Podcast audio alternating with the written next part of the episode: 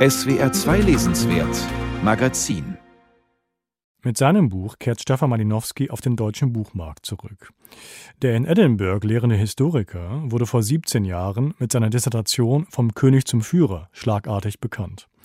Mit seiner schonungslosen Entlarvung der Kontinuitäten in den Eliten von Kaiserreich und Drittem Reich traf er einen empfindlichen Nerv in der deutschen Geschichtswissenschaft und ging vielleicht auch deshalb alsbald ins Ausland. Die Hohenzollern und die Nazis ist die kongeniale Fortschreibung von Vom König zum Führer. Der Untertitel Geschichte einer Kollaboration setzt den Ton.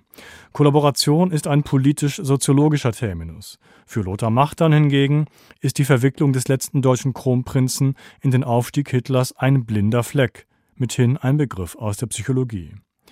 Für Malinowski ist die Geschichte der Familie Hohenzollern Teil der Gegenrevolution nach 1918 wofür quellenreich und mit dem scharfen Seziermesser der Sozialpsychologie und teilweise auch der politischen Ideengeschichte der Zwischenkriegszeit den Beweis führt. Anlass und Angelpunkt beider Neuerscheinungen ist die Frage, ob Kronprinz Wilhelm, der älteste Sohn Kaiser Wilhelms II., dem Nationalsozialismus erheblichen Vorschub geleistet habe. Weil diese Frage für eine mögliche Rückerstattung 1945 enteigneter hohenzollernscher Besitztümer entscheidend ist, wird sie vor Gerichten verhandelt. Während sich Machtans Buch allein auf den Kronprinzen und dessen Wirken in den Jahren 1930 bis 34 beschränkt, schildert Malinowski die politische Rolle der Hohenzollern seit ihrer Abdankung 1918 bis in die Gegenwart. Bemerkenswert, schon in den 60ern wollte ein Neffe des 1951 verstorbenen Kronprinzen dem Historiker Michael Balfour eine bestimmte Passage in dessen Buch juristisch verbieten lassen. Malinowski selber wurde, wie auch andere Beteiligte aus der Wissenschaft, in den vergangenen Jahren durch den aktuellen Chef des Hauses Hohenzollern, Prinz Georg Friedrich, Urenkel des letzten Kronprinzen, wegen bestimmter Äußerungen im Kontext der Restitutionsdebatte abgemahnt. In diesem Minenfeld bewegt sich Malinowski.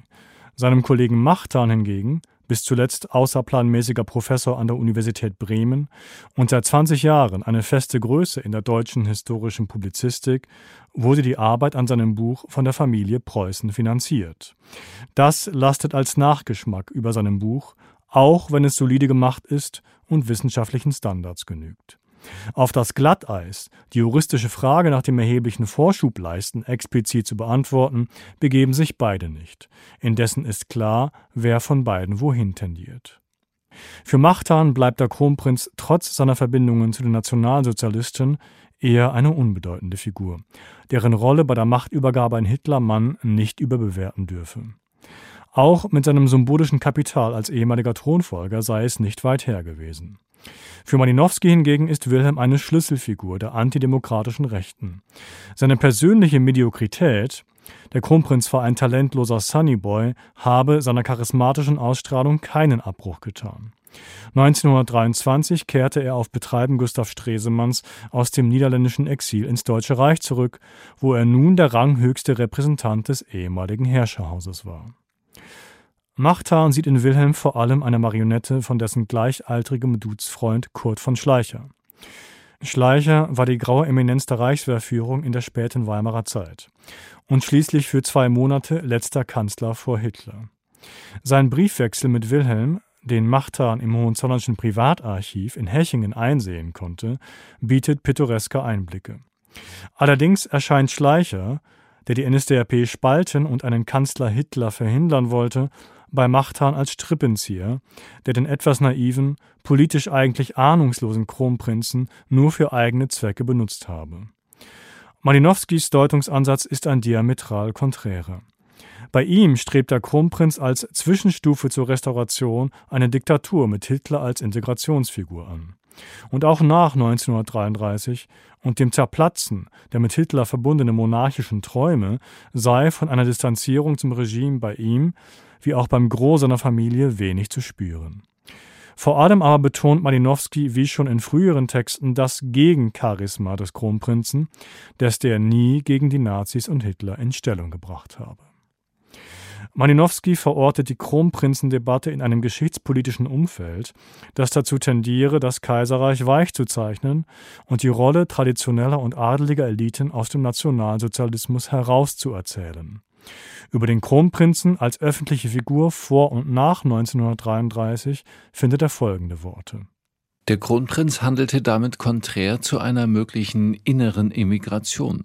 Über diese hat Hannah Arendt eine Beobachtung formuliert, die auch für den Kronprinzen als höchsten Vertreter der Meister der Sichtbarkeit, also des Adels, bemerkenswert erscheint. In Wahrheit gab es nur einen Weg, im Dritten Reich zu leben, ohne sich als Nazi zu betätigen, nämlich überhaupt nicht in Erscheinung zu treten.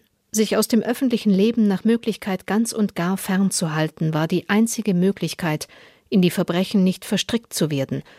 Und dies Nicht-Teilnehmen war das einzige Kriterium, an dem wir heute Schuld und Schuldlosigkeit des Einzelnen messen können. Neben Immigration und Opposition stand dem Rentier Wilhelm von Preußen die Möglichkeit zur Verfügung, nicht in Erscheinung zu treten. Gewählt jedoch hatten der Kronprinz und die anderen Reklameprinzen eine ständige öffentliche und politisch eindeutige Präsenz. Stefan Malinowski ist ein großes, glänzendes Buch gelungen, das elegant die Brücke vom Fach zum Sachbuch schlägt.